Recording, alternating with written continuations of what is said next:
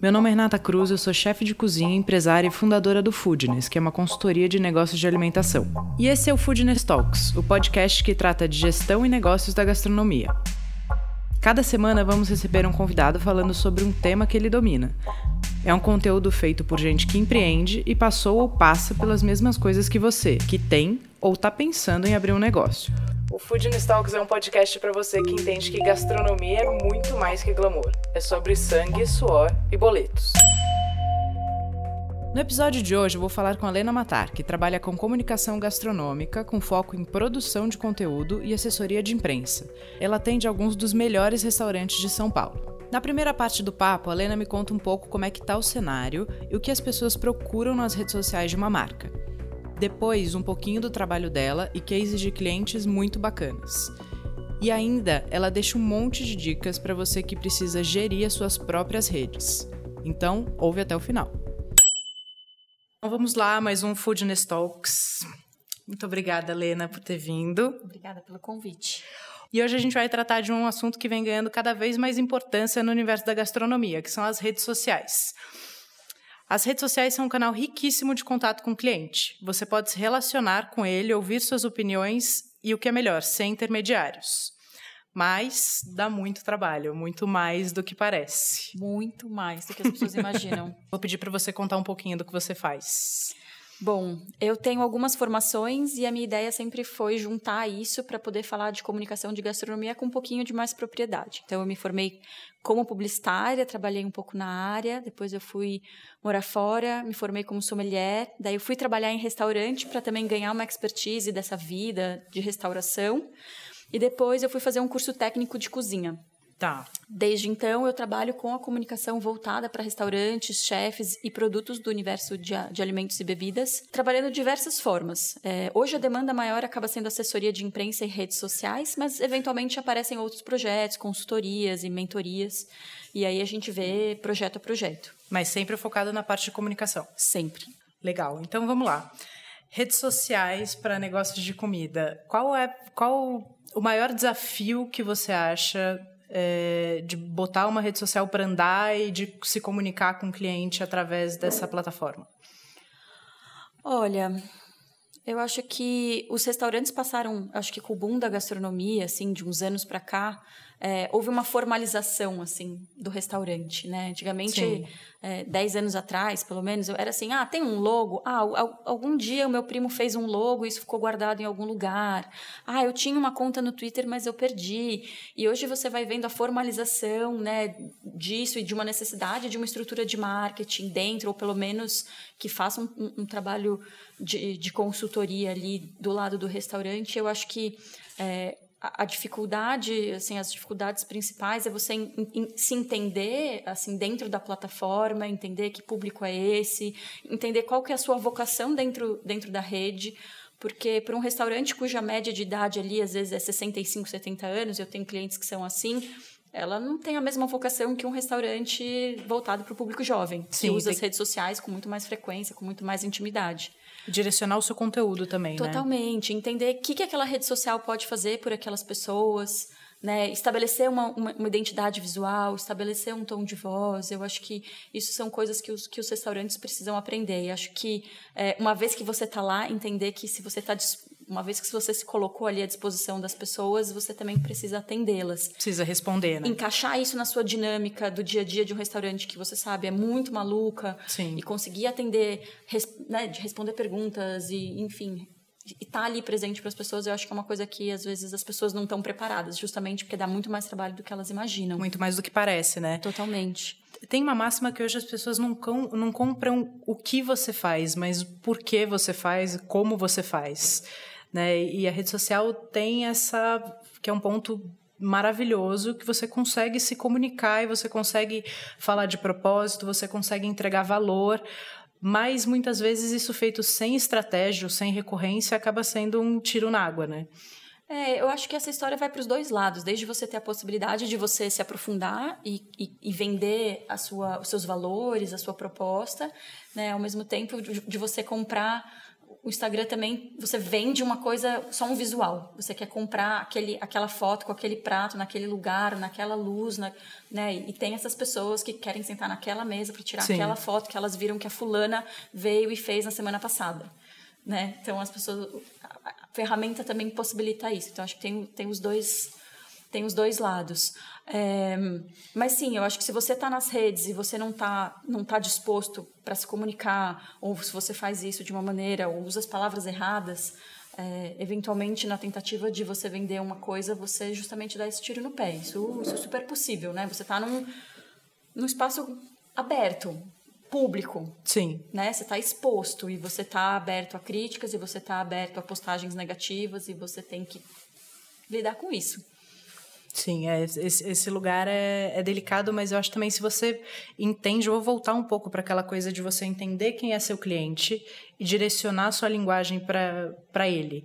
Acho que a, a, história do propósito e de achar quem é a sua persona, né? quem é o seu cliente ideal. Isso é um exercício que a gente vem falando bastante no Foodness e que ajuda muito na hora de você construir o seu a sua linguagem dentro da rede social e entender com quem você está falando, né? Se você está falando com um público mais jovem, é, se ele é feminino ou masculino, quais as outras coisas é, de interesse. Uma coisa que, que você pode pensar além de falar do seu produto é também oferecer o conteúdo, né? Por exemplo, a gente que fala de comida, se a gente der receita, isso é relevante ou não é relevante? Eu notei que no Instagram da loja, quando a gente dá receita, o engajamento é infinitamente superior a falar de um produto que a gente vende aqui. É, eu acho que a gente, enquanto, enquanto agência ou enquanto empresa que trabalha para isso, eu acho que o nosso papel é esse: é você conseguir entrar dentro de um restaurante e olhar o que, que você tem para tirar dali. Né? Porque é muito fácil você cair nisso de tipo, ah, esse é meu prato, né? Essas são as minhas entradas, essa é minha sobremesa. Tá, que mais? E ficar aquela venda forçada, né? É, mas eu acho que é um pouco isso. O nosso trabalho é, é cavucar dentro do restaurante e entender o que é relevante. Porque acho que Sim. sempre tem muitas histórias para contar. E aí você vai olhando as redes, ah, não, vamos, nós damos valor aos nossos atendentes, à nossa equipe, a gente valoriza todo mundo que trabalha aqui. E aí todo mundo, de repente, posta a foto do funcionário, conta a história do funcionário. E nem sempre todos os, todos os restaurantes precisam fazer isso, ou todas as pessoas que estão seguindo aquela conta querem, querem saber sobre aquilo. Por mais que aquilo seja um valor relevante, que aquilo seja muito legal.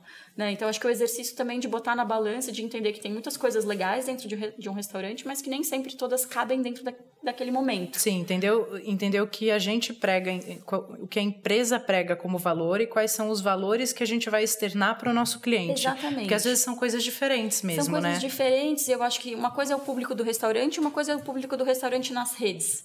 Sim. É, eu acho que a gente tem um público aspiracional ali nas redes muito muito grande, né? Pessoas que seguem porque gostam do assunto, mas nem sempre saem para comer tanto quanto elas gostariam, nem sempre tem grana para ir naquele restaurante que elas gostariam de ir, mas elas seguem no, na rede social, sabem do cardápio, acompanham o chefe. Então acho que você está lidando com alguns tipos de perfis ali, né? Sim. Então acho que isso tudo isso cabe na equação na hora de você montar um conteúdo mas no final do dia também a rede social serve como um captador de clientes, né? É super importante você direcionar seu, um conteúdo para o seu público e ter alguma isca, alguma coisa que atraia, entender por que, que as pessoas não estão indo? Será que é recorrência? Será que é preço? E como você pode atrair esse público se é numa situação especial? Às vezes você deu um exemplo bom, a pessoa não tem grana para frequentar esse restaurante uma vez por semana. Mas se a gente estimula uma, uma ação de aniversário, que não precisa ser um desconto, que não precisa ser nada disso, mas tem uma, uma chamada, né? Vem comemorar seu aniversário com a gente, você pode atrair um público que, em teoria, não seria um habitué. Sim, com certeza. Eu acho que as redes servem para a gente é, falar sobre essas coisas, trazer essas pessoas. É, eventualmente a rede está lá a favor do restaurante também, né? Então, sei lá, você tem um prato que você é especial, ou naquele dia você precisa vender aquele peixe, ou enfim, tudo isso contribui com a venda final, Sim, sabe? Isso é muito legal. É, eu acho que existe um trabalho.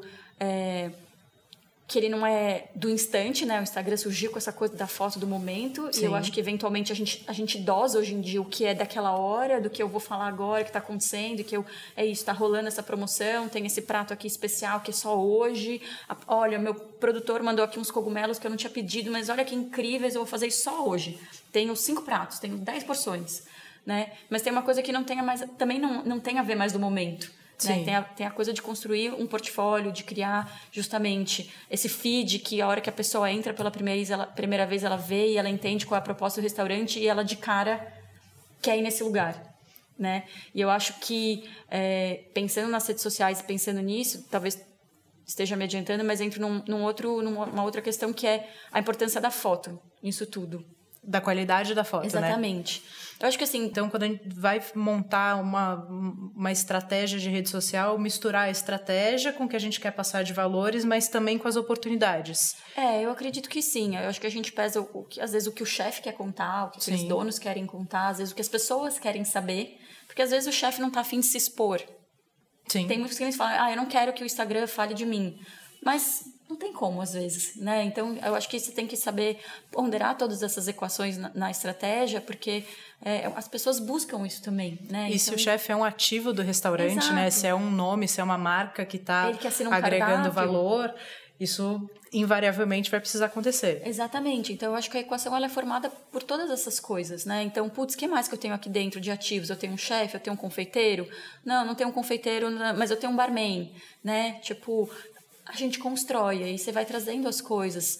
É, é, data especial, é promoção, é um cardápio novo, é uma degustação, é a estação que virou e mudou os ingredientes. Tudo vai depender de como o restaurante opera. Tem restaurante que eu, eu tenho cliente que muda cardápio a cada cinco, seis anos. Tem restaurante que muda toda semana. Sim. Né? Então, acho que você tem que entender essa vocação, essa, e é muito legal que volta para aquela história que a gente falou há pouquinho, que é olhar para dentro, né? Entender quais são os seus valores, qual é o seu propósito, qual é a sua linguagem, quais são os seus pontos fortes para você construir um, um caminho de comunicação da porta para fora. Exato. E aí, aí que eu acho que também que a, espe a especialização no tema ela é super relevante. Porque na hora que você entra na cozinha, ou você pega um cardápio, ou um chefe está te contando um prato novo, e aí ele vai te contar o que tem ali, você consegue identificar também possibilidades de temas, que seja uma técnica, que seja um ingrediente, né? Então você acompanhar o mercado e você falar, puta, tem um monte de gente fazendo prato com esse determinado ingrediente, ou essa técnica aparentemente voltou,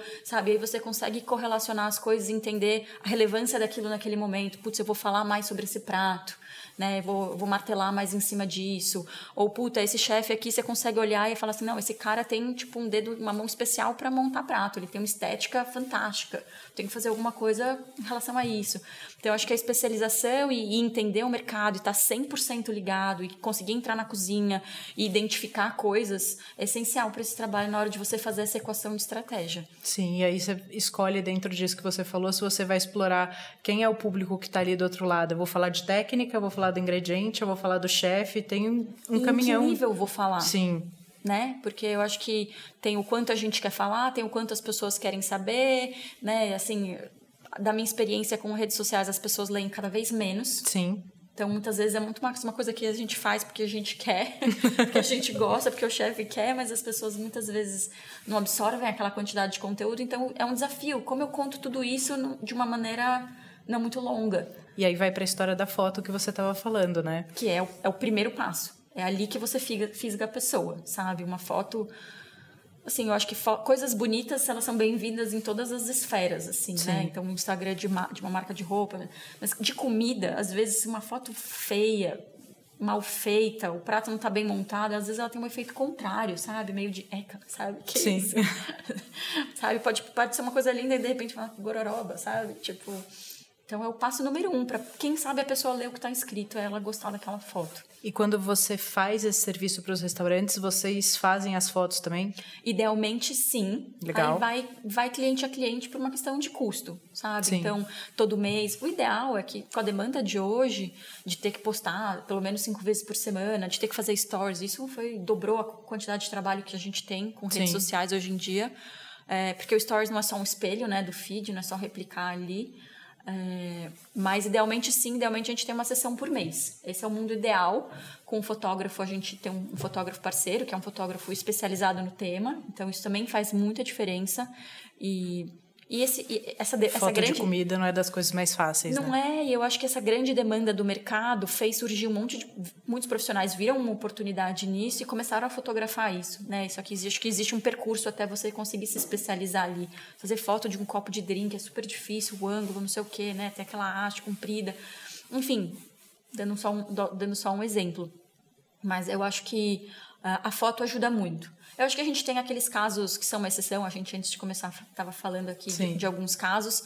Eu acho que existem algumas exceções que, independente do que você postar, assim, a coisa já virou uma febre tão grande, uma sensação tão grande, né? Um chefe que já virou uma, uma pessoa tão querida, um ícone, sei lá, uma celebridade que dependente da estética da coisa, a coisa funciona. Sim. Mas essa é a exceção, não a e, regra. É, e talvez tenha a questão da recorrência também, né? A gente falou muito das pessoas que já formaram uma, uma marca, a gente até deu exemplos de pessoas muito queridas, o Rogério Debete e a Renata Vanzeto, que são pessoas que têm Instagrams super ativos, e falam até um pouco de vida pessoal também, mas são pessoas que criaram uma recorrência e em cima disso criaram, construíram uma marca e que é algo é, é um vira um ativo, né? Vira um ativo isso até vale isso... dinheiro, inclusive. Exato, eu acho que ela, enquanto a chefe, leva ela, eu acho que ela é uma, uma figura de chefe relevante. Eu Sim. acho que ela é uma formadora de, de opinião até em outros, em outros quesitos para além da Sim. restauração hoje em dia, por exemplo. Sem dúvida. E eu acho que ela leva pessoas para o restaurante, ela leva seguidores para os outros Instagrams da marca dela. Então, ali tem de fato uma coisa muito muito valiosa acontecendo. Eu acho que é justamente é, é essa, genuína, né? Isso, eu, eu, falar, eu é vejo... essa coisa genuína que, é... que, que, atrai as pessoas, sabe? E a, e a, possibilidade de entrar um pouco dentro da vida dela. Então, são pessoas que estão também dispostas a abrirem um pouco mais da sua vida pessoal, do seu dia a dia, a sua casa. Então você, puta, vê que a casa dela é bonita, e você vê que o pessoal tá lá testando um prato novo dentro da casa dela, né? Quando que a gente antigamente tinha acesso a isso, sobretudo em tempo real? Sim. Né? E acho que eu, vejo muito que quanto mais verdade tem na coisa, assim, não é uma coisa forçada, não é uma coisa posada, não é uma coisa maquiada, quanto mais verdade, mais relevante é aquilo, né? É, e eu acho que o stories ganhou espaço e ele, ele, ele, ele abraçou é, isso, né? Então, eu acho que você vê cada vez mais a maioria dos feeds virando um portfólio. Sim. Né? E o stories virando esse negócio do momento, do ao vivo, do que está acontecendo na hora, do ah, a foto não está tão bonita, mas é uma coisa mega legal, vou postar, tudo bem, daqui a 24 horas some. Então ele ganhou essa dinâmica, né? E, e você vai vendo que os números de stories de acesso a stories só crescem. Só crescem. Loucamente. Mas o feed está ali dando um suporte, sabe? Ali você consegue acompanhar o restaurante em tempo real, mas e ali tem uma noção, putz, o que, que tem no cardápio, né? Qual é o estilo do lugar, né? Clima do, do, ambiente. Deixa eu ver se é lá mesmo que eu quero ir hoje à noite com essa pessoa ou não. Se para ir com as minhas amigas eu quero ir num lugar um pouco mais animado, com outro tipo Sim. E quando o restaurante ou a marca cria uma identidade, né? Então, por exemplo, todo, todo dia às oito da noite posta um story de como está o salão. Os clientes também começam a buscar, ah, deixa eu ver se está muito cheio, deixa eu ver se eu vou lá hoje. Existe essa, você acredita nisso na história da recorrência de achar uma, uma unidade ou uma linguagem, né? Talvez seja uma palavra melhor para para fidelizar o cliente nas redes sociais? Eu acho que essa coisa do timing é muito legal, mas ela é muito difícil. É isso, acho Sim. que falando da Renata de, de novo, assim, porque ela é uma pessoa muito presente. É isso. Gente, vagou uma reserva no EMA hoje à noite. Quem quer? A gente vai para aquela história da oportunidade que a gente falou, né? Que é uma mistura é de ela, estratégia. Sim. Né? Imagina você enquanto agência, você não vive de um cliente só, você Sim. tem vários. Então você não consegue estar em tempo real em todos os seus clientes. Né? Então, quando você tem uma agência te ajudando, mas você também, enquanto chefe, enquanto, sei lá, sócio, ou tem alguém salão, ativo dentro, tem alguém ali que ajuda com essa parte do momento, aí eu acho que é um ganho muito grande. Então você, como, como agência, fica feliz da vida quando tem alguém ativo dentro do negócio. Super. A gente fala, se você não conseguir postar, não conseguir tratar, manda. Tira a foto e manda pra gente. Sabe? Então, é, eu acho que, que sim, que as pessoas que estão lá são as pessoas que estão vivendo a coisa de maneira genuína. Sim. Então, é, não tem como ser genuíno não estando lá sabe? Então, eu acho que sim. E essa coisa de buscar identidade, de buscar unidade, eu acho que a, assim, numa linha do tempo, então, por exemplo, sei lá, falando do Esse Bistrô que eu atendo há cinco anos, né? A gente tinha uma identidade visual. E aí, de repente, o cardápio mudou e a gente mudou a arte do cardápio e a gente sentiu que podia mudar a arte, sei lá, o estilo das fotos, que a gente estava trabalhando de um jeito que, sei lá, estava muito igual a outros, ou que a gente estava cansado um pouco. Legal. Né? Vamos explorar outras facetas do restaurante, né? Que continue conversando. Vamos. E aí a gente fez uma coisa completamente diferente. Completamente. Mas aí, assim, são cinco anos, né? Tendo intimidade com a proposta da casa, conhecendo o chefe, sabendo o que ele quer, sabe? Tipo, tendo uma proximidade de dia a dia muito grande, de, tipo, saber para onde eles estão caminhando. Então, tudo isso ajuda a gente a compor. Então, eu acho que também, às vezes, às vezes a gente busca uma proposta e às vezes a gente pode. Eu acho que a gente tem que tomar cuidado também porque fica velho tomar Sim, cuidado com muito isso. rápido, né? Exatamente, sabe?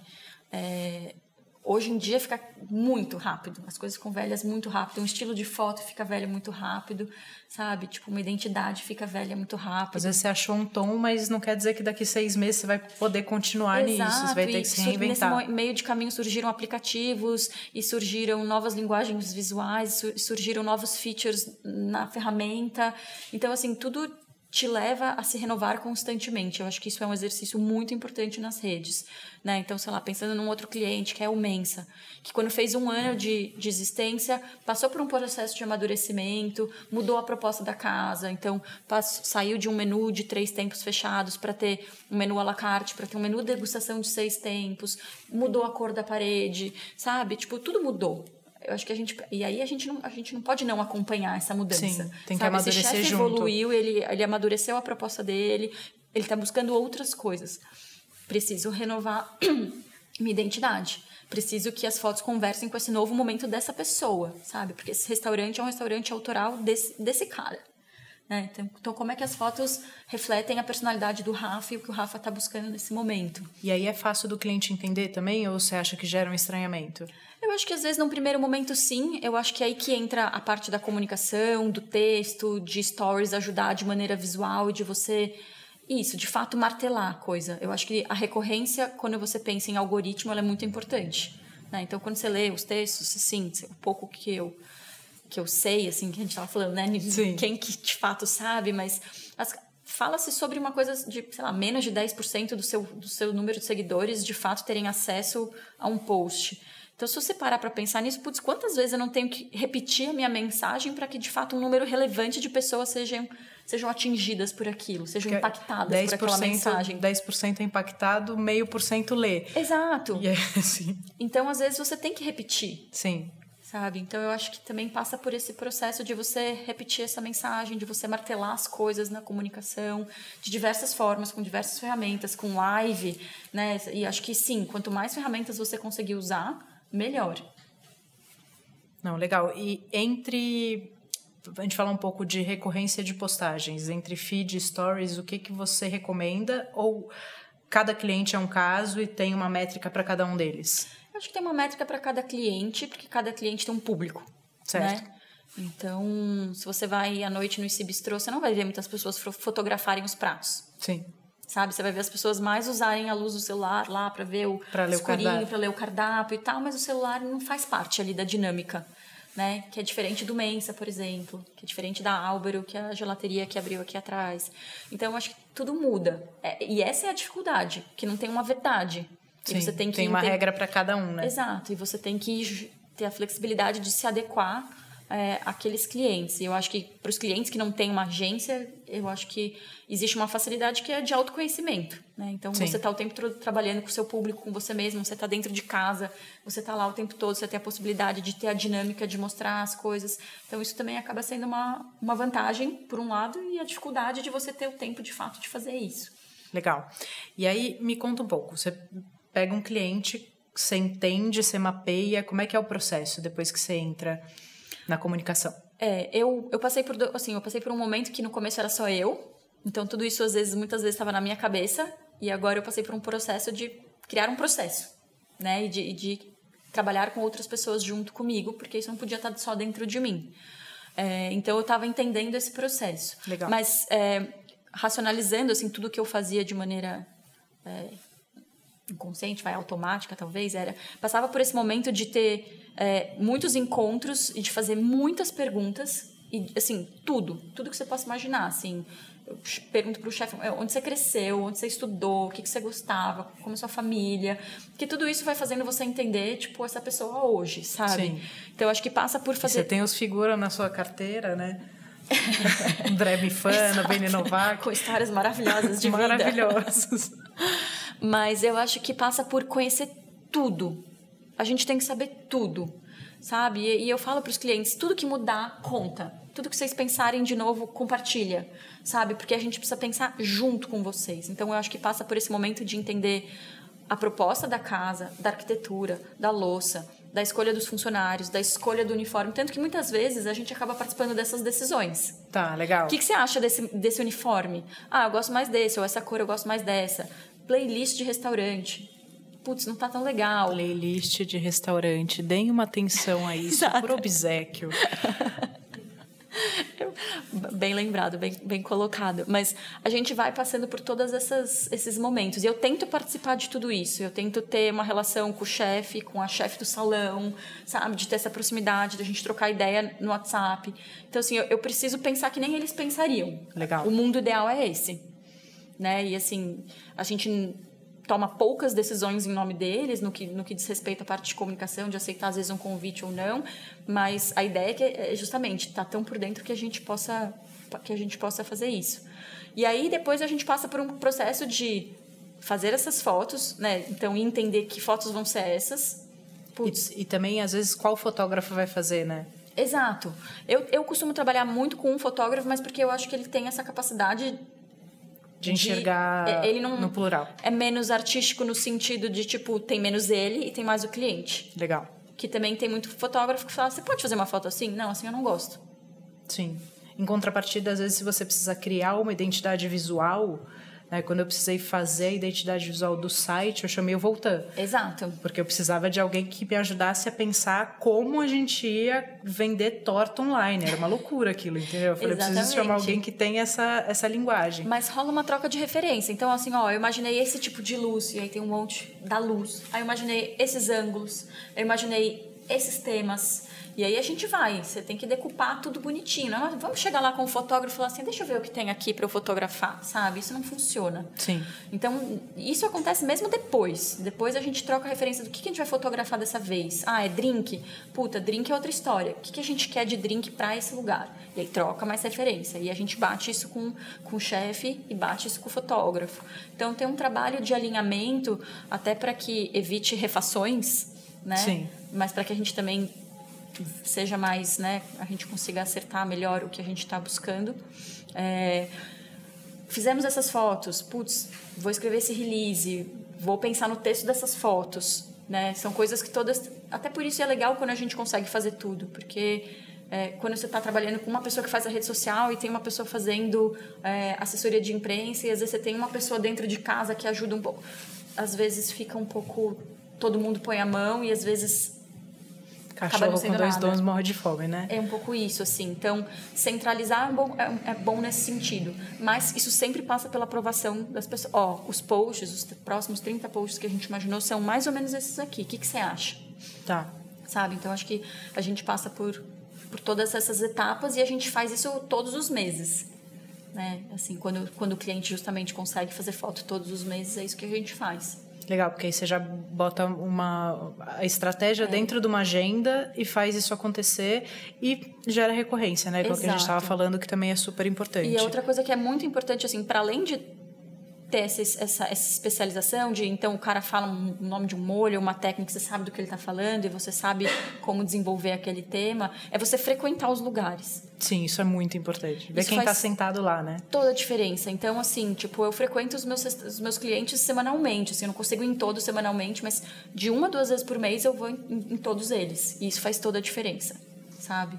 Então, em todos os sentidos. Desde a gente olhar e às vezes dar um pitaco uma coisa que não tem nada a ver com rede social, mas porque a gente frequenta o tempo todo e vê uma coisa que saiu fora do padrão ou uma coisa que não foi legal, sabe? Ou até falar assim, nossa, não falamos disso, a gente precisa falar disso, sabe?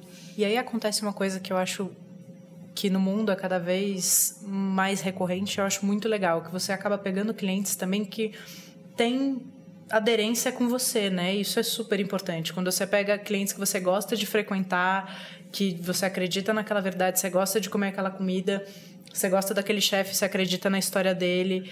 Isso, acho que em termos de, de entrega, faz total diferença. Total, assim, você vender uma coisa que você não gosta ou que você não acredita é muito complicado. Sim. Por muitos motivos. Primeiro que o que você vai produzir não vai ser tão bom. Né? Dois, porque você não vai ter interesse em se especializar naquilo, em se aprofundar naquilo. Então, sei lá, quando eu comecei a trabalhar com o Komá, putz, o que, que eu sei sobre culinária coreana? O que, que as pessoas sabiam, assim, né? Não tanto. Putz, deixa eu frequentar outros lugares. Shin, que lugares você frequenta com a sua família? O que, que você come nesses lugares? Sabe? Aí eu fui, fui visitar esses lugares para entender Sim, o que, que é a comida coreana clássica que o Shin tinha como referência, o que, que ele trouxe de novo da experiência dele. Legal. Sabe? Isso, isso muda tudo. Tudo. É, e me conta uma coisa, a gente no Foodness tem um conteúdo muito voltado a micro e pequenos. Então vamos pensar que ou é um lugar que está abrindo ou é um cara que tem um, um financeiro ali mega apertadinho e que não cabe uhum. terceirizar isso. Quais são as dicas que você dá para esse cara que está abrindo ou que tem um negócio uhum. para trabalhar as redes sociais dele da melhor forma possível com o que ele tem ali. É. É, isso é uma questão tão relevante assim que a gente lá no escritório, inclusive junto com o Bruno, que é esse meu ex-sócio, mas meu fotógrafo, que é meu parceiro, a gente está nesse momento desenvolvendo esse curso. Tá, legal. um curso para amadores, para quem ou é food ou para quem é um pequeno empreendedor que não tem essa grana e precisa se virar com o celular. Então é foto legal. com celular, inclusive, assim é, de tanta que é a demanda. Então, isso que você está perguntando é, é, super legal. A primeira coisa que eu faço, que eu falo é assim, referência. Então, assim, se você não souber o que é uma foto de um prato ou o que é aquele prato, você não vai, você não vai conseguir fotografar aquele prato. Né? Então, assim, toda vez que, até hoje, 10 anos depois fazendo isso, quando eu vou fazer uma foto, é isso. Eu vou no Google, eu vou no Pinterest, eu entro nos, nos Instagrams dos restaurantes que eu mais gosto e eu procuro fotos que conversem, que dialoguem com aquilo. Não precisa ser literalmente aquilo. Ah, eu vou fotografar um bolo, então eu só pego referência de bolo. Mas, assim, o que, que eu quero para aquele bolo? Qual e é aí, a luz daquele bolo? Então, assim, assim, entrar no Pinterest e ficar vendo foto, às vezes até sem objetivo, é uma coisa que eu faço com bastante frequência. Eu faço também, eu sou a maluca do Pinterest. Então, assim, eu acho que referência é muita coisa nessa vida, sabe? Então, e tudo bem, no começo, eventualmente, você vai mais copiar do que inventar, e daqui a um tempo você tá pegando aquilo, entendendo aquilo e cruzando com o seu e criando uma coisa nova, sabe? Mas sem ter um norte, sem ter uma referência, eu acho, acho difícil, sabe? É eu acho que fazer as coisas com intenção, entender, tipo, é isso. Por que, que eu estou fotografando esse prato? O que, que eu quero falar sobre esse prato? Eu quero falar da, da técnica. O que, que é importante eu falar? Que que, porque o que você vai falar no seu texto também tem que ser falado na sua foto. Sim. De alguma forma, sabe? Então, eu acho que isso é super importante. Quem é. sou eu, por que eu estou falando e para quem eu estou falando, é, né? São três, eu... três perguntas, acho, pertinentes. Básico. E criar a própria estratégia. Às vezes você pequenininho, ele pega uma cartolina, um post-it, começa a grudar na parede. O exercício de escrever, assim, as pessoas com quem eu faço mentorias, assim, eu falo, eu vou te fazer uma pergunta muito besta e você vai escrever, numa, escreve, botar no papel muda as coisas, sabe? Sim. Então, se organizar também. Então, assim, são sete dias na semana, eu vou postar cinco vezes. Porque se você chegar lá e falar assim, eu vou fazer um post agora normalmente não vai ficar bom, Sim. sabe? Então, assim, você se programar, fazer um dia com, sei lá, fazer algumas fotos, pegar essa foto, organizar, essa eu vou postar nesse dia, vou falar, e esse, esse vai ser o texto. Com certeza você vai ter tempo de lapidar aquilo melhor, de reler, de evitar erro de ortografia. Erro de ortografia é um negócio que acontece bastante quando a gente não se programa, né? Exato. Então, você está escrevendo ali na pressa, sabe? Isso não, isso não funciona. Então, acho que se programar é essencial. Pensar as temáticas que você pode falar no seu restaurante. Putz, eu posso falar de drink, eu posso falar de ingrediente, eu posso falar das estações, eu posso falar da minha arquitetura, eu posso falar do que, que eu posso falar. Né? E você mapear esses assuntos e intercalar esses assuntos, porque também é legal para você não ficar o tempo todo ali na mesma coisa, sabe? E achar a sua linguagem, né? Como é que eu, eu, eu sou mais descolado, é, falo né, mais coloquial, é, como eu me, como eu me relaciono. Exato. Eu acho que quanto mais verdade, principalmente quando você não tem alguém te ajudando na estratégia, né? Quanto mais a sua verdade, a verdade do seu negócio, você Exato. conseguir imprimir melhor. Por exemplo, o André Mifano, que é uma figura. Tipo, as, as redes sociais do Lilu, a gente tem possibilidades de brincar, Sim. de fazer piada, sabe? De pegar um jargão do momento, que sejam juntos e shallow now, sabe? Sim. Porque o André é essa pessoa. Você chega lá, ele tá cozinhando e tá tocando Backstreet Boys no restaurante dele. Aliás, entendeu? vamos falar da trilha sonora do Lilu. Que maravilhosa. Maravilhosa. É, então eu posso brincar ali, porque são coisas que de fato conversam com a, com a realidade do André. E com a verdade dele, porque também se você senta para comer no Lilu, é tudo despretensioso. Exato. Né? É tudo... O André tem essa coisa que eu gosto, além de gostar dele muito como pessoa, ele tem essa coisa de não se levar a sério. Ele tá num momento de cozinha também que é para compartilhar, é para curtir um... Exatamente. Apesar de ser super técnico e tudo com muita excelência, ele não se leva a sério. Isso não faria é sentido super um legal. Instagram formal. Tipo, Nenhum. vejam aqui o nosso prato feito com a técnica XYZ. Aí chega lá, tem o André na cozinha. É, sabe? Sim. Então, não conversa. Então, eu acho que isso é, é, é um exercício um exercício bom. É, a ortografia a gente falou, acho que é ortografia importante. é importante. Eu acho que assim uma boa ferramenta. Então, se você não tem uma câmera, você vai fazer com o celular, e isso é uma coisa relevante no seu negócio, vale a pena tentar investir, pelo menos num celular legal, sabe? Fuçar aplicativos. Meu, a internet está cheio de conteúdo de graça. Os Instagramers falam sobre isso o tempo todo, dão dicas, você pode baixar. Putz, um monte de gente fala assim: meu, baixa aqui um PDF com os meus 10 aplicativos preferidos, sabe? Eu faço isso, vou lá, Quais fuço. são os seus? Três, vai, não precisa ser dez. Olha, o que, que eu uso? Eu, eu uso poucos. Eu uso um, eu uso um para tra tratar as fotos, eu uso o Lightroom. Tá. E uma coisa que eu fiz que mudou a minha vida, aí mais pro meu Instagram pessoal, né? Que é lindo também. Sigam, fala sua arroba. arroba Lena Matar. Obrigada. É, foi comprar um preset, que é uma coisa que está na internet, assim. Então, você saber o que está Aí eu acontecendo... não tenho isso, já quero comprar. Aí. É de comer? Explica não, o que mas torna o comer mais bonito. É, muitos Instagramers, fotógrafos que estão nas redes começaram a fazer kits de aspas, filtros. São filtros muito melhores. Tá. Tipo, do que os filtros do Instagram ou do que os que eu usava, por exemplo, eu acho melhores do que um do VS Code, por exemplo. Tá. Que era um aplicativo que eu, eu usava muito até agora há pouco, então eu gosto, eu recomendo o VS Code. É, mas é, você compra esse preset e você, na verdade, faz um Ctrl-C, um Ctrl-V na sua foto e depois você faz um leve ajuste ali do que você quiser. Ah, tá um pouquinho mais amarela do que eu queria, um pouco menos. Mas ele trata mais coisas. E você usa isso cor. dentro de um, de um app? E aí você não? compra Ou- esse preset e você, você com, é, ele, ele tem um passo a passo ali para você fazer, mas você consegue deixar ele dentro do seu Lightroom. Tá. E aí você tem um aplicativo do Lightroom Como se já ficasse editado e aí você um edita a foto pacotinho. na hora. Exatamente. Você- o pacote do preset são vários estilos de, de tratamento. Tá. Só que é um tratamento muito superior aos filtros que normalmente a gente tem prontos e gratuitos. Outra coisa que é importante falar é, é invista em aplicativos, né? A gente fica nessa coisa, ah, não é de graça, então eu não quero. Sim. Sabe? Mas aí você vai ver, custa cinco reais. Se for na padaria pedir um misto quente é mais caro, Bem sabe? mais, inclusive. Tipo, Então, vale a pena. Então, eu tenho esse, eu uso muito aplicativos. Aí eu tenho vários, assim. Se você der um Google e procurar aplicativos de tipografia, vários. E aí eu, eu uso muitos mesmo porque eu gosto de variar. Cada um tem um kit, uma, uma fonte diferente, uma, uma coisa que o outro não tem. Então, e é, é preciso ter paciência. Então, às vezes eu vou colocar uma foto no Stories que vai, sobre, vai sumir em 24 horas. Às vezes eu passei ela em 3, 4 aplicativos. Então, quando eu falo isso, as pessoas às vezes desanimam. Mas faz Porque toda a dá diferença. trabalho real, né? Exato. Então, assim, você vai fazer uma sequência de 10 posts no Stories. Você quer contar uma história bem contada. Pô, eu vou passar cada foto em 3, 4 aplicativos diferentes. Você se filma falando? Não consegui chegar nisso ainda. eu não consigo nem filmar as coisas falando, sabe? Eu escrevo tudo que eu quero falar.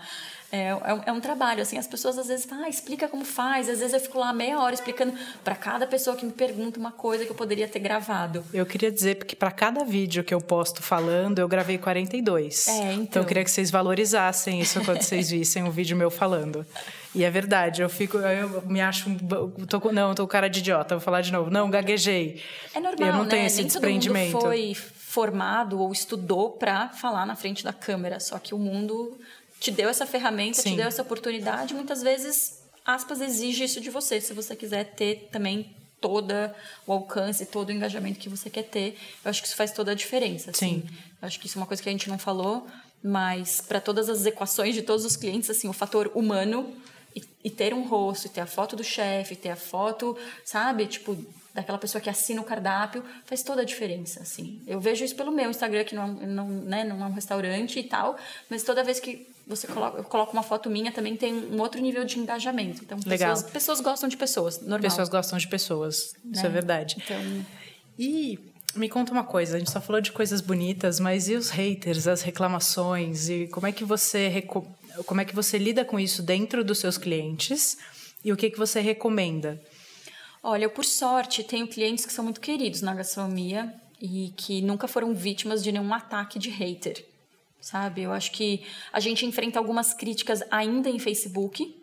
Tá. E aí as pessoas normalmente atrás da tela todo mundo é muito corajoso né? E tipo, e aí todo mundo fala não só o que pensa às vezes, mas mais do que, sabe? Assim, acho que às vezes as pessoas perdem um pouco a mão. Aquilo fica exacerbado, né? Fica. Não é. E como não... não tem ninguém olhando na sua cara, então não é que você ligou pro restaurante para reclamar, ou que você tá olhando na cara de alguém e você tá reclamando. Você tá sentado sozinho com a sua raiva na frente de uma tela. Então as pessoas. E às vezes ela não é nem direcionada ao restaurante ou ao chefe, ela é uma raiva pessoal, né? Então às vezes as coisas são muito desmedidas. E aí então a gente também tem que primeiro saber filtrar uhum. ler, não, sabe, não, não se abalar, tipo, respirar fundo, checar o que aconteceu, sabe, escrever para a pessoa, pedir desculpas antes de mais nada e falar, ó, oh, tô, tô tentando ver o que aconteceu. E aí, se for o caso, pede o telefone da pessoa, liga para ela, sabe? Eu acho que isso faz toda a diferença. Acho que dá atenção, né? Nunca deixar a pessoa sem resposta. Que é o que elas é querem. Ruim. Deixar as pessoas sem resposta, assim, tipo, é, eu não recomendo, até porque as pessoas que entram no seu site depois vão ver se teve alguma crítica que vem que você não respondeu a alguém isso é ruim também, Sim. sabe? Mostra um certo descaso. Então, eu acho que as críticas negativas que a gente teve no Facebook foram todas respondidas e foram todas receberam a devida atenção e a gente ligou no restaurante, a gente foi entender o que aconteceu, né? Teve caso de fato que o cliente tinha razão, apesar de ter falado de um jeito que não era necessário, ele tinha razão. Então, ó, volta aqui, a gente faz questão de te oferecer um almoço, sabe? Então, assim, eu acho que tem muitos jeitos de você contornar porque problemas vão acontecer. Agora, ser vítima de um de um sei lá, uma enxurrada de haters, assim como, sei lá, já aconteceu durante eleições, né? A gente viu acontecer lá no Mani. E quando acontece alguma coisa, ou que você recomenda, por exemplo, que o seu cliente se posicione, né, mesmo quando é político ou, ou quando são situações mais delicadas, ou separar a pessoa física da pessoa jurídica? Ó, a gente normalmente toma conta dos Instagrams dos restaurantes, o que existe uma diferença do, do Instagram que é pessoal da pessoa. Assim. Sim é, eu acho que as pessoas têm direito de se posicionar. Total né? Eu acho que as pessoas tendo a influência que elas têm, eventualmente elas podem querer usar isso com uma boa intenção. Acho que pa Paula Carrossela faz isso muito bem. Sim. Né? Faz muito é, bem, inclusive no E eu acho que o exemplo dela, dela é ótimo. Exato, eu acho que o exemplo dela é muito bom. Eu me lembro quando aconteceu aquela história do Masterchef crianças e que algumas pessoas começaram a falar de uma menina, uma criança de 10, 12 anos, porque ela era bonita e começaram a surgir comentários abusivos e machistas. E ela se posicionou Sim. Por mais espinhosa que fosse a questão, por mais que isso pudesse respingar negativamente, ela se sentiu na obrigação moral, civil, claro, sei lá, uma de criança, se, é. exatamente, de se posicionar. Então eu acho que são casos diferentes. Então, por exemplo, eu acho que ela fez muito bem e eu acho que eu, eu como assessora, também recomendaria Sim. que um chefe se posicionasse num caso num como caso esse. Desse. Sabe? Mas são exceções. É, mas aí, pensando em cases, assim, que é um case recente que a gente viu na internet, daquele vídeo que soltaram fingindo que a parrilheira tomava um soco na cara né? Tipo, é complicado. Tipo, eu como assessora teria falado, não faz esse vídeo, né? Mas escolher postar é uma escolha de quem é dono e Sim. lidar com aquilo, né? Também acho que foi um pouco, foi um tema bastante delicado e acho que eles passaram dos limites. Vão lidar com isso de alguma forma. E acho que depois de um caso como esse, você precisa se posicionar, sabe? Isso vai respingar negativamente de diversas formas. Aí eu acho que a cobrança da população não é um lixamento virtual, né? Porque Sim. eu acho que são questões diferentes. Então você também tem que entender que tipo de resposta isso está gerando. Então, se você está sendo vítima de um linchamento virtual uma coisa, se você fez um comentário ou fez uma brincadeira extremamente machista, isso vai gerar uma reação negativa ou uma cobrança da população e você tem que lidar com isso. E responder da melhor forma. Nesses casos, acho que é importante responder, né? Não responder, deixar a coisa eventualmente se retratar, né? Então... Então, vamos lá. Os, te, os temidos algoritmos. A gente falou um pouquinho disso, que não somos plenas entendedoras, nem eu, nem você. Mas você acredita que com conteúdo bacana, com recorrência e ouvindo o público, é, o, o alcance é maior? Acredito. Eu acho que o, o algoritmo ele é uma, uma nebulosa para todo mundo, aquilo que a gente estava falando. Um dia a gente lê uma coisa, outro dia a gente lê outra. Quando a gente está começando a entender um pouco mais, as regras mudam, né? a, a ferramenta muda. Então é difícil mesmo. Mas eu uso como exemplo a minha própria conta. Então, até outro dia a minha conta era pessoal. E eu tinha lá meus seguidores que eu fui construindo ao longo dos anos, mas porque eu postava a minha vida, o que eu queria, etc e tal. E aí eu passei por um processo de tornar a minha conta profissional. Tá. E eu passei por um processo de uma mentoria que foi muito legal, assim, de, de repensar a minha marca e as coisas que eu ia fazer e que, que casou com um momento também de lançar uma newsletter e tudo mais. E eu resolvi fazer daquele, daquele Instagram, tipo, uma, a minha ferramenta pessoal de comunicação. E foi muito engraçado, porque eu comecei a implementar todos os passo a passos que eu tinha feito naquela mentoria. Tá. Que tinha sido muito legal, que não falava nada de muito diferente do que a gente está falando aqui agora. É, e foi muito engraçado, porque cinco meses depois eu cresci meu Instagram em 50% do meu número legal. de seguidores. Então, para mim, foi um termômetro legal, assim, de falar, putz, eu fiz as fotos bonitas, eu contratei uma pessoa, eu tento fazer elas de maneira genuína, né? Tipo, elas, eu acho que o universo que eu construí esteticamente conversa com a, com a minha vida. Sim. Então, assim, eu não posso nada que eu não fiz, que eu não cozinhei, que eu não gostei, que eu não acho bonito, né? O seu Instagram, a parte estética do seu Instagram é incrível. Exato, eu acho que esse é o primeiro que eu acho que é o primeiro momento, né? O primeiro contato que você tem com as pessoas. Elas não vão ler seus textos antes de ver suas fotos. Elas vão ver Sim. suas fotos depois ler seus textos. Né? Então, as fotos têm essa dificuldade. A gente tem que traduzir tudo isso numa foto. Mas foi isso. Eu entendi quem era meu público. E esse foi um exercício engraçado, porque eu fui tentar entender e fazer esse exercício. Tá, tipo, quem que me segue? Quem me segue é quem eu acho que me segue? E era? Não. Eu entrei, eu peguei e, e, entrei no Instagram dos meus clientes e fui naquela setinha. Aí eu entrava no meu perfil com, com o perfil do cliente só para fazer esse exercício. Sabe quando você tem aquela setinha para ver o que, que o Instagram recomenda para as pessoas? Uhum. Aquelas recomendações são feitas com base no que os seus seguidores seguem. Tá. E quando eu cliquei lá com todos os perfis diferentes que eu entrei para ver, ele sempre recomendava nada de gastronomia. E eu falava, gente, o que eu estou fazendo de errado? Eu trabalho com isso, eu posto sobre isso. E aí eu fui entender que ele, assim, ele recomendava muitas coisas de lifestyle. Tá. E eu fui entender que ele recomendava arquitetura, maquiagem, moda, viagem e um pouco de gastronomia. E eu entrava como uma pílula gastronômica no dia a dia daquelas pessoas que gostavam de seguir diversos assuntos. Eu entrava como uma parte de culinária. Tá. Até porque, justamente, não é um restaurante, eu não sou chefe, a proposta não é essa. Então, pessoas que querem cozinhar em casa, mas elas gostam de outras coisas, não são aficionadas por isso. Elas gostam disso assim como elas gostam de outras coisas. E aí eu fui entender o perfil dessas pessoas.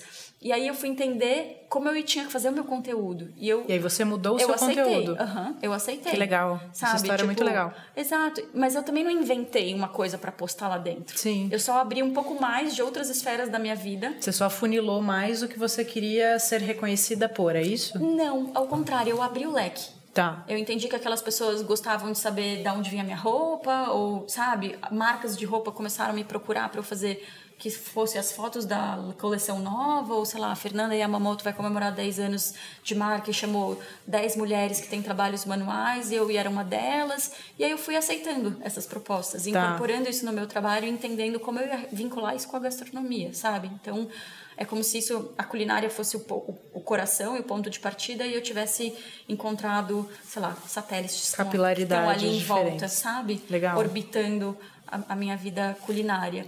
E eu abracei isso e foi muito, foi muito bom para mim. Não, o resultado né, de engajamento, você cresceu 50% da sua base, isso Exato. é muito bacana. E a newsletter, que era um, um produto, assim, hoje ele é, é, é, um produto gratuito também, mas também é, uma, é um bom termômetro, assim. Então, é uma coisa que a gente, que eu lancei lá no escritório faz cinco meses e, tipo, é 100% orgânico, eu nunca patrocinei nada, né? Eu ainda nem me aventurei eu para mim mesma nesse universo, assim mas a cada newsletter, ela é quinzenal, a gente tem de 100 a 300 pessoas novas, Legal. sabe? Tipo, com uma frequência de cinco meses. Então, tipo, existe uma consistência do, dos seguidores que também vem da nossa consistência e de trabalho. E dá um baita trabalho também, nossa, né? Nossa, tipo, assim, muito trabalho. E hoje você faz a newsletter para aumentar a sua base? Esse é o porquê, não? Não. O que aconteceu foi, eu resolvi ter uma outra frente de negócio no meu, no meu escritório, porque eu trabalho para os restaurantes e para os chefes, tá. e, é, e é um grande prazer mas eu queria falar com as pessoas, porque tem um outro lado de mim que também gosta muito da cozinha de casa, que é onde eu cozinho de uma maneira despretensiosa, com o conhecimento que eu tenho e tal. E entendi que isso poderia ser uma outra fonte de renda para minha empresa. Tá. Então, se eu, eu tinha, vai, um B2B, agora eu queria ter um B2C. Tá. E aí a newsletter foi o primeiro passo. Num primeiro passo, numa tentativa de, primeiro, criar um produto, de criar conteúdo e de ver se era relevante para as pessoas, mas também de tirar os seguidores do Instagram e levar para um mailing. Legal. Que eu acho que isso é uma outra coisa. A gente está aqui falando de redes sociais, só que não pertence a ninguém, né? Seu Instagram não pertence a você. Sim, eu falo e... que é construir uma mansão num terreno alugado. Exato, exatamente. Eu não, ninguém sabe até que dia isso vai funcionar. A gente vê o Facebook perdendo força todos os dias. Tem cliente que nem quer ter Facebook mais, tem gente que nem usa o Facebook mais. Então, assim, tá, eu estou construindo isso daqui. E a hora que isso aqui acabar, ou se isso aqui der errado, cadê essas pessoas? Eu preciso ter essas pessoas comigo não, Sim. de qualquer jeito. E é um bom termômetro, porque a pessoa que escolhe receber um e-mail seu na caixa postal dela, sabe? Tipo. É, é quase um compromisso de amor. Exato. Aquilo tem uma relevância muito grande. Sim. Né? Então você entende que você tem lá um monte de seguidores, mas a sua base realmente engajada é outra. Né? Para quem eu vou vender produtos, são aquelas pessoas que vão comprar cursos, são aquelas pessoas que vão comprar produtos, são aquelas pessoas que vão querer fazer uma mentoria. Então, são as pessoas que têm um maior nível de engajamento, sabe? Então, essa foi a intenção. Crescer o Instagram foi uma consequência. Então. E falando de dicas de, de aplicativos, o que, que você usa para Você faz uma landing page, uma landing page, o que, que você faz para captar o e-mail? Ou você pede só para pessoa é, não, é, no começo eu, eu fazia stories, falava assim, colocava lá quem que é. Fiz um post, um primeiro post que já gerou um monte de, assina, de assinatura, mas depois eu comecei a recorrentemente fazer posts de stories, falava, meu, escreve seu e-mail aqui ou me manda um inbox com seu e-mail e eu manualmente. Eu já fiz isso. Colocava um por um. Um por Escorre um. uma lágrima no décimo, né? Nossa, e foram, tipo, a primeira newsletter foi para 700 pessoas. Eu, tipo, nem Uau. imaginava, sabe? Então, várias algumas centenas, fui eu que fiquei lá, sabe? Tá. E aí foi muito legal, porque a newsletter foi muito bem, e aí a minha base cresceu, e aí agora eu tenho lá meus 10 mil seguidores, posso colocar um link, arraste aqui, isso ajuda muito. Mas depois você põe o arrasta aqui, você, você linka ele no MailChimp? Eu, eu, não, eu, eu criei um site. Tá. Eu criei um site que, na verdade, eu pensei, bom, não adianta eu dar uma receita para a pessoa, se daqui 10 meses ela quiser fazer aquela receita de novo, ela vai ter que caçar o e-mail. Não tá. faz o menor sentido. Então, as receitas elas vão todas para um site onde elas também podem se inscrever, as pessoas podem se inscrever e acessar as receitas. Então, as receitas ela pode pegar sem se inscrever na newsletter, mas tem um conteúdo que é exclusivo da newsletter. Tá, legal.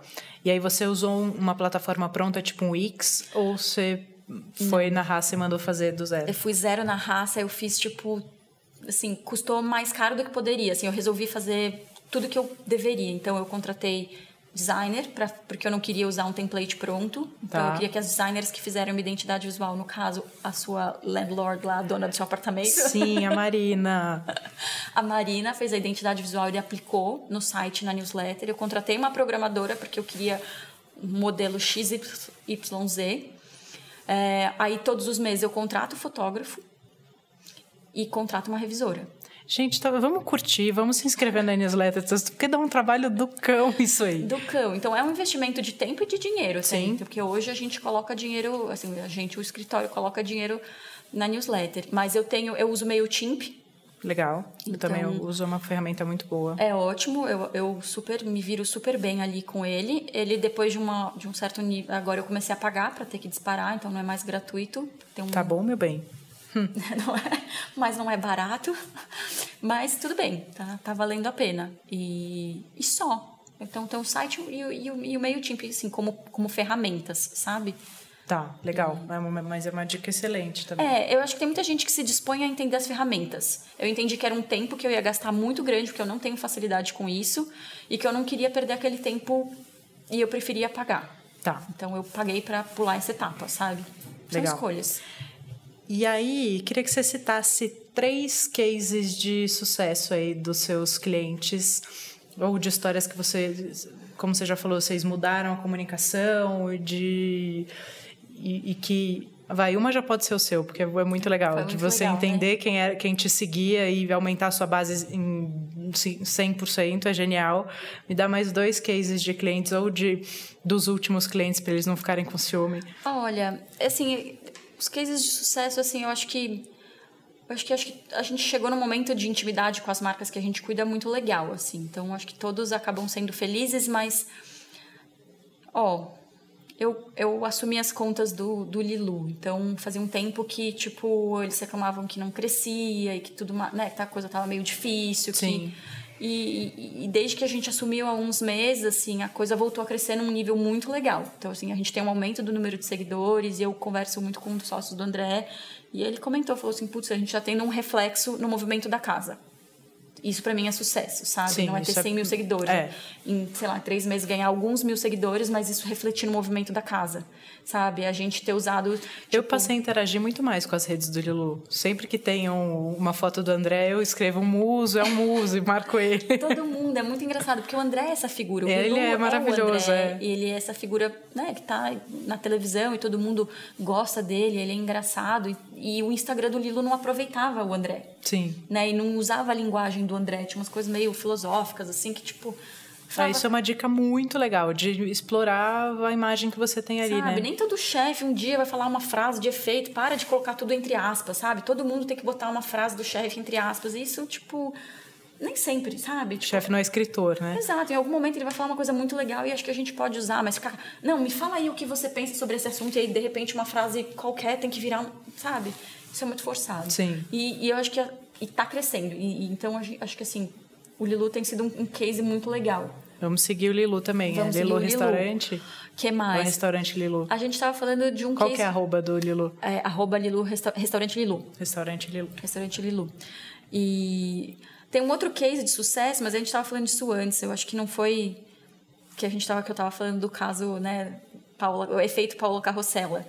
É, eu acho que isso é um, é um case de sucesso dela, mas que né, acaba transformando muito a vida do Instagram de uma, de uma empresa, assim. Então, Sim. eu acho que é, foi muito engraçado. Eu acho que ela trouxe...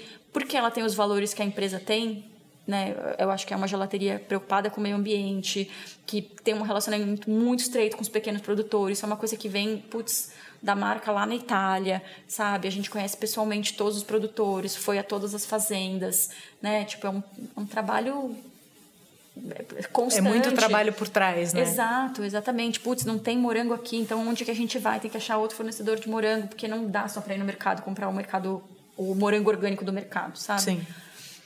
E acho que o que a gente falou antes de começar, uma boa dica é, às vezes, a coisa do influenciador, né? Que eu não sei se eu gosto muito dessa palavra, mas se você acha pessoas do seu mercado. Então, uma das coisas que mais gerou venda para o meu negócio foi o Beni Novak, uma vez que ele postou a torta de frango, porque de fato ele estava comendo, nem lembro se eu mandei ou se ele pediu, mas ele postou e foi genuíno e foi honesto, ele estava dando para os filhos.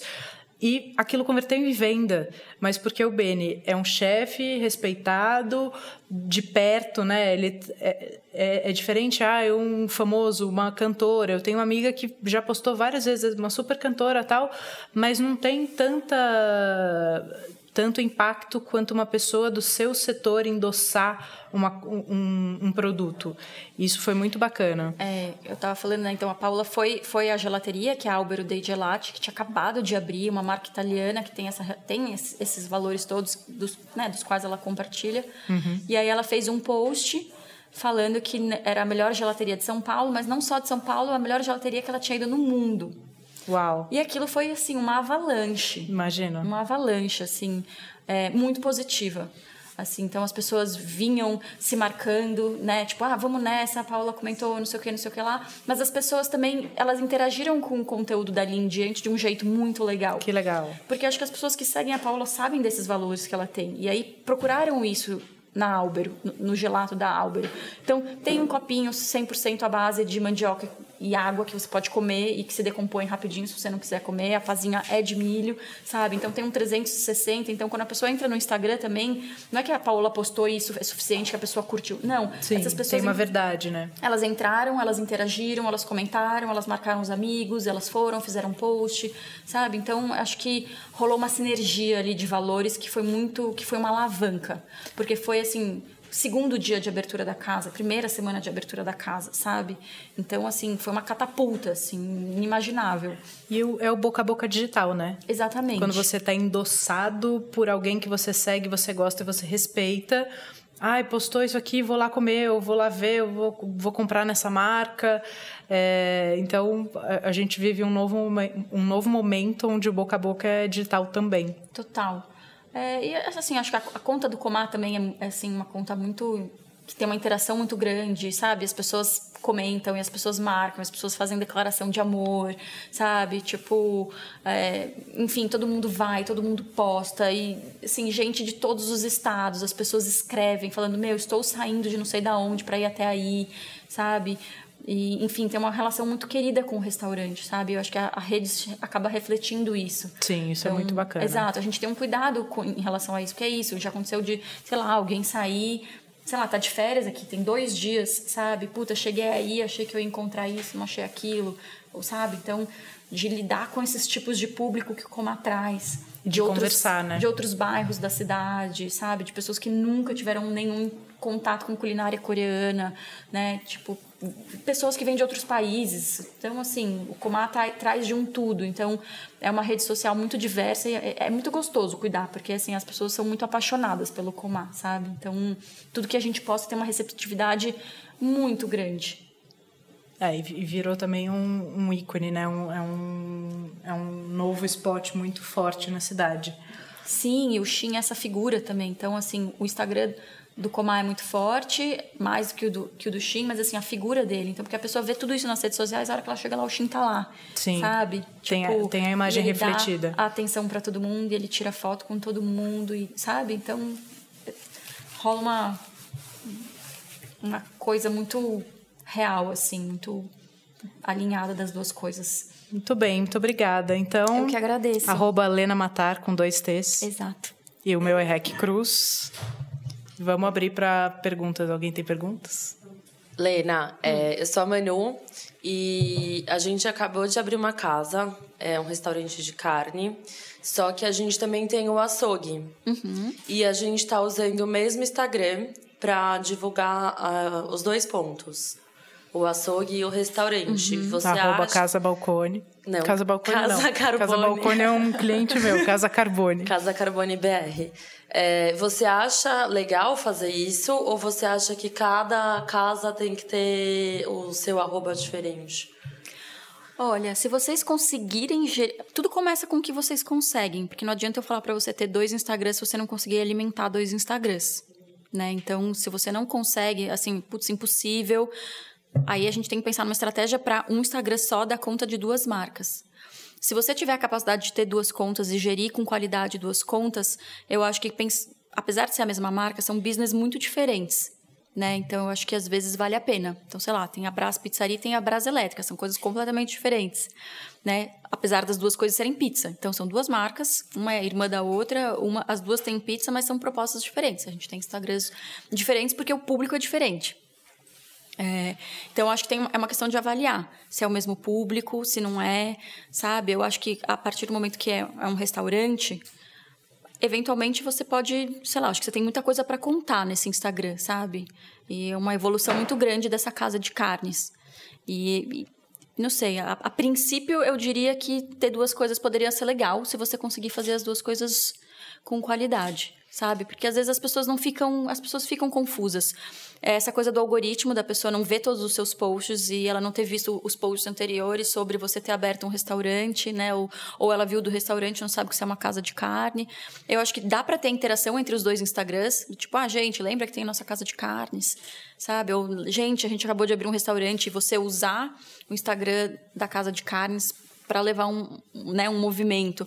Mas eu acho que é aquela coisa da vocação. Eventualmente, um restaurante pode atrair um público maior do que um açougue, sabe? É, eu esqueci de colocar um adendo. A gente vai ter um açougue também dentro desse restaurante. Da... É. É. Então são dois endereços. É, a gente tem mas dois. Mas que o Itaim não, fa... não tem restaurante. Não, Itaim é só açougue, Pinheiros vai ser restaurante e açougue. Posso dar um palpite que não, é, não é fundamentado em nada, mas é da minha experiência? Eu tinha o Amit, e tinha o meu Instagram pessoal.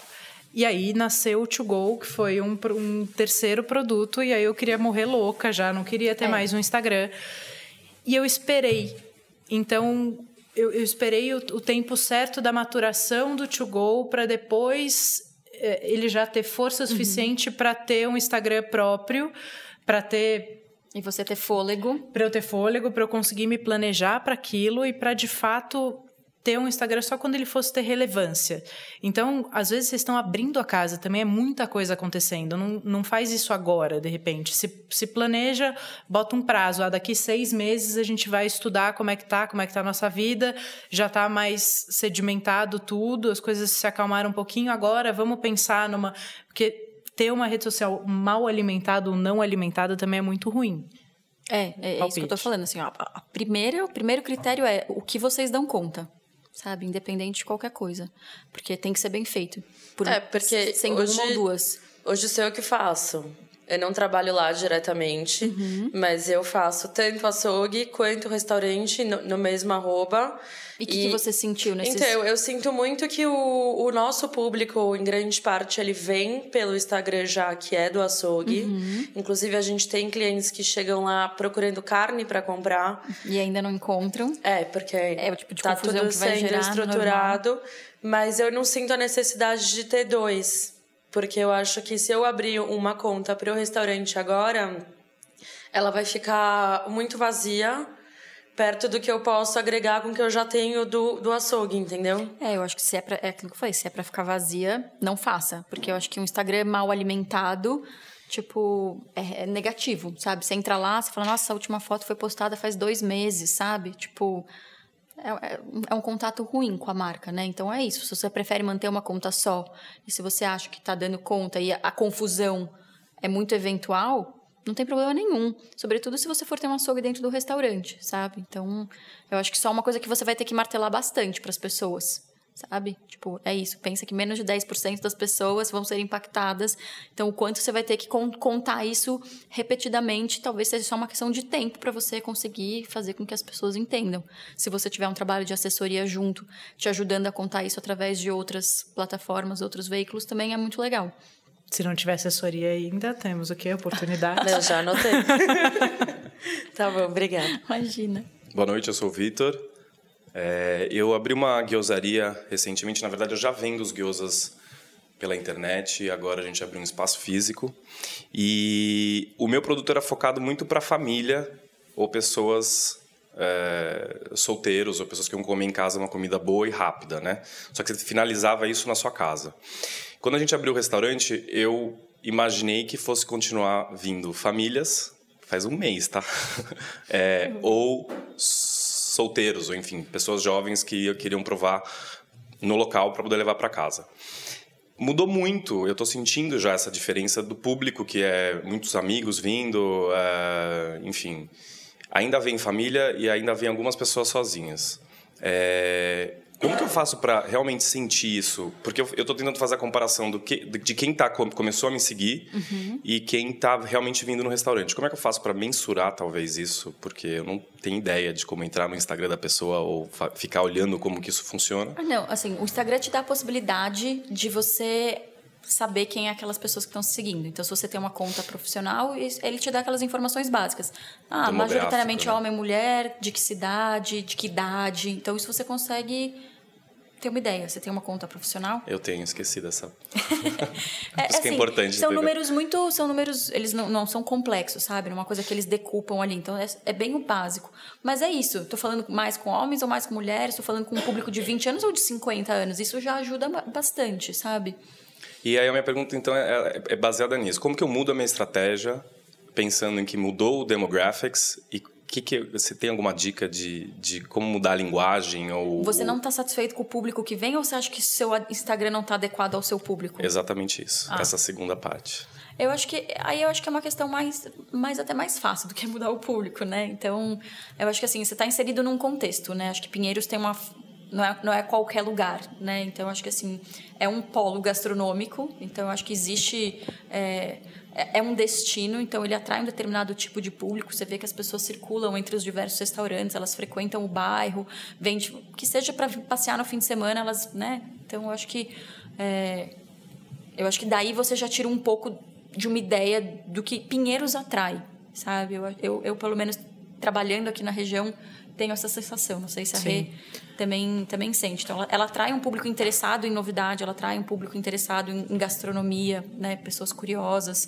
De fim de semana traz pessoas de outros bairros que querem conhecer esse bairro, porque é o bairro do momento e da gastronomia. Então, eu acho que por aí você já consegue sentir, sentir um pouco. Então, entender em que contexto você está inserido é essencial, sabe? Porque eu acho que você não consegue se isolar disso né? Então é um bairro de pessoas passantes, né? Tem, tem as pessoas que trabalham aqui, que é um outro grupo, então de segunda a sexta na hora do almoço, a gente tem um outro perfil, né? Então, tipo, são pessoas que adoram cartão fidelidade, que gostam, né, estão aqui todos os dias e eventualmente querem mudar ou querem ter algum benefício por ir todos os dias no seu lugar. Então, eu acho que você tem que ir entendendo quem são essas pessoas. É, assim, existe uma coisa de sensibilidade. Você até poderia fazer uma pesquisa, mas acho que difícil, né, fazer isso num restaurante. E às vezes um muito... lookalike, sabe? Ver quem são as pessoas que têm um produto mais forte, como você, é, e como elas trabalham isso para não ficar aquela coisa repetida e, e para ter de verdade engajamento, quais são as, uh, às vezes até as curiosidades que você pode falar, como o Comar, né, que ela deu o exemplo, é uma cultura que é muito presente, mas tem muita coisa que a gente não conhece. Então tem talvez muita oportunidade que possa te ajudar nessa parte de engajar mais gente. É, e eventualmente fuçar um pouquinho essas pessoas, né? Então, tipo, ela postou você, o que, que ela estava fazendo antes? Tem muita conta né, aberta aí para você ver o que, que ela postou, em que situação ela estava. Eu acho que você que está lá no restaurante no dia a dia, ter essa sensibilidade. Eu acho que muito também do nosso trabalho vem disso, de estar tá ali no salão e de ver as pessoas, de conhecer e de conversar com elas e saber como elas foram parar no seu restaurante, quem que indicou, né? Onde ela trabalha, se ela está aqui passeando, se ela é do bairro. Então, eu acho que tem um trabalho né, assim, que também não tá, não tem uma equação pré-determinada, mas que vem muito do seu feeling, sabe? De, de conhecer essas pessoas. É porque você, como você falou, tá aberto só um mês, né? Então, você também está atraindo pessoas que pode ser que depois não sejam o seu público final, né? São pessoas que querem saber qual é a novidade, que querem conhecer, e pode ser que elas queiram voltar, e pode ser que não. E então, talvez acho... achar um jeito legal de fazer a pesquisa, porque eu, eu tenho a impressão que as pessoas gostam cada vez mais de se relacionar. Então, se você fizer uma provocação, tipo, ah, responda essa pesquisa aqui, ou no Instagram, ou para o cliente que está lá, e ganhe qualquer coisa. Um chá na saída, um café, ou alguma coisa para levar para casa. Talvez as pessoas gostam disso. Tipo, eu tenho feito muito no, no Instagram do Foodness, até para mapear e, e, poder entregar um conteúdo bacana para quem está interessado. E muita gente responde. É, eu acho que, assim, também cuidado só para você não mudar a sua linguagem antes de você saber quem é seu público, sabe? No sentido de, é um mês de abertura, né? As coisas podem mudar até você amadurecer esse público, eventualmente você fez um ajuste que daqui seis meses não faz sentido, sabe? Eu acho que se mantenha dentro da sua marca, com a linguagem que você acredita, ou que você sempre trabalhou, porque já é uma marca que já existia, sabe? E eu acho que você até você vai ajustando conforme você for conhecendo essas pessoas e você tiver esse público de fato desenhado, sabe? Agora uma pergunta pessoal para mim mesmo. É, eu sempre fui muito envergonhado. Renata conheço há mil anos, não muito falar anos, não. Muitos anos. Somos jovens. Bonito. Para se bobear é tipo 28 anos. Assim. Mais ou menos isso, certeza. A gente era muito pequeno, bebezinhos. É... Eu sou muito extrovertido com amigos com quem eu conheço, mas no âmbito profissional eu sou extremamente envergonhado e adoro estar atrás da, das portas da cozinha, uhum. né? É... Você já deve ter trabalhado com pessoas assim. Queria saber uma dica ou alguma sugestão ou, enfim, alguma luz para que Olha, perder eu... um pouco a vergonha. É, porque eu acho assim, eu, eu acho que é isso. Gente gosta de gente, as pessoas querem saber a, a proposta da casa, quem está fazendo a comida dela. Então, eu acho que assim, esse fator humano é, é, muito importante, sabe? As pessoas adoram conhecer o dono da casa, sabe? Conversar, trocar ideia. Isso faz toda a diferença. Sobretudo se você tiver um público. É isso, se você estiver aqui na área, você vai começar a ter gente retornando, voltando, sabe? Habituê, gente que trabalha, gente que mora no bairro, né? Então você vai pessoas com quem você pode, inclusive, criar um, um relacionamento, sabe? E, eu não sei, não sei qual seria o motivo da sua vergonha, assim, o que, o que, que te impede de conversar com as pessoas, mas eu entendo que o restaurante é um lugar que você fica muito exposto. Eu já, já trabalhei em salão de restaurante, né? Então é, é como se você estivesse num palco, basicamente. As pessoas te olham, as pessoas fazem críticas, as pessoas te abordam e você tem que estar sorrindo, você tem que estar de bom humor. Então existe existe um, um, um, uma, um tanto desse, dessa postura que é você criar o seu personagem, aspas, sem, sem deixar de ser você, sabe? De alguma forma você dosar o quanto você se expõe e o quanto, o quanto você não se expõe, sabe? Eu acho que eu vejo chefes fazendo isso, né? Tipo, que são pessoas muito acessadas e muito demandadas, e nem todos gostam de ir no salão, nem todo mundo gosta de tirar foto, mas faz parte da profissão, sabe? Então, como fazer isso sorrindo ou como tornar isso menos doloroso, sabe? Então, às vezes, é, eu acho que você criar essa sua persona, sabe? Do salão, é, é, é, é um, é um, jeito. É, mas eu não, eu, eu não diria para você não se esforçar ao máximo, sabe? Vai lá, tenta, porque tipo faz toda a diferença. E eu acho que essa coisa de você conhecer o seu público, que era a sua dúvida anterior, sabe? Eu acho que as duas coisas estão extremamente conectadas. Se você estiver dentro da cozinha e você não souber quem está ali, o que, que as pessoas estão falando, de onde elas estão vindo, né? Tipo, você não vai, você não vai ter acesso a essas pessoas. E elas muitas vezes não vão ter acesso à proposta da sua marca, sabe? Porque tem coisas que só você vai conseguir transmitir, por mais que você treine seus funcionários. É, e, e, a gente estabelece conexões muito fortes, assim, quando sai. Eu nunca tive essa dificuldade, você sabe, né, de lidar com gente, mas é, eu estabeleci conexões por o resto da vida, assim, amigos que eu fiz no salão do restaurante.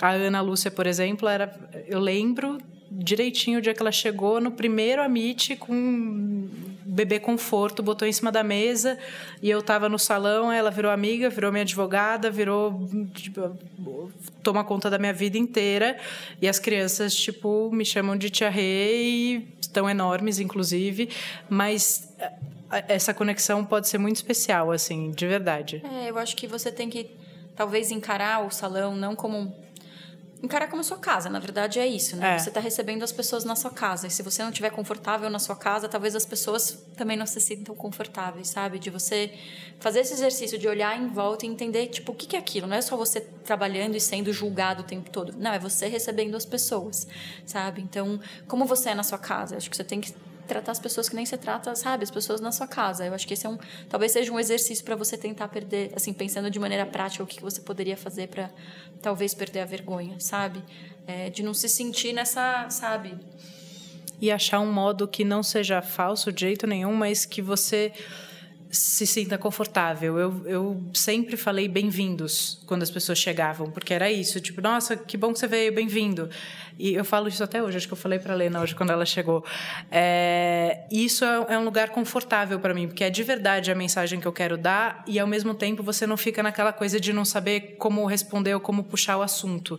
Acho que se você achar esse lugar o que, que você quer falar para o seu cliente. Se você pensar sozinho na sua casa, o que, que você quer falar para ele em meia frase.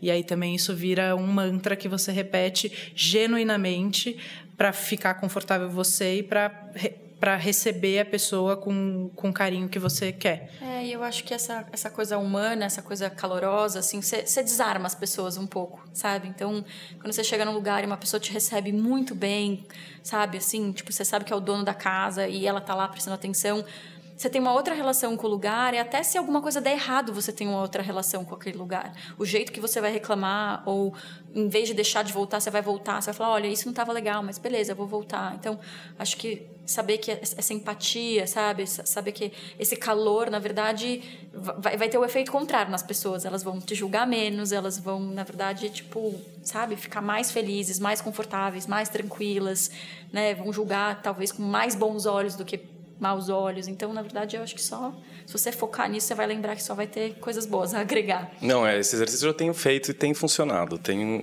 é um esforço um pouco, mas tem ido. Agora, e na, e na internet ou no, no Instagram, como que como você se solta? É você que responde? Sim. Então responde como você responderia para um amigo que você não vê faz tempo, talvez. É, Mas é, é, importante postar eu ou, ou que eu estou postando mais a marca e o restaurante. Você é acha que é importante? que a gente falou um pouco aqui. As pessoas gostam de pessoas, sabe? Elas gostam de saber que não é só uma máquina fazendo aquilo lá. Então, uma certa dose de você pode ser benéfica, sabe? E acho que entender em que medida e em que momento né? A troco de quê? Não é só falar assim, gente, oi. Ou do tipo, como que você pode se apresentar, em que contexto, que tipo, o que, que essa foto vai contar sobre você, né? É você trabalhando, é você recebendo as pessoas, é você, enfim, o que, que você está fazendo, né? Eu acho que não é um selfie gratuito. Eu acho que é entender como você pode se apresentar para essas pessoas. E eu acho que isso da da linguagem, de como você responde, também é, é super importante. A rede social é justamente isso. É a hora que sai a barreira. Né? As pessoas gostam de justamente ter uma relação de proximidade. Né? Então, acho que tem uma formalidade que não é necessária.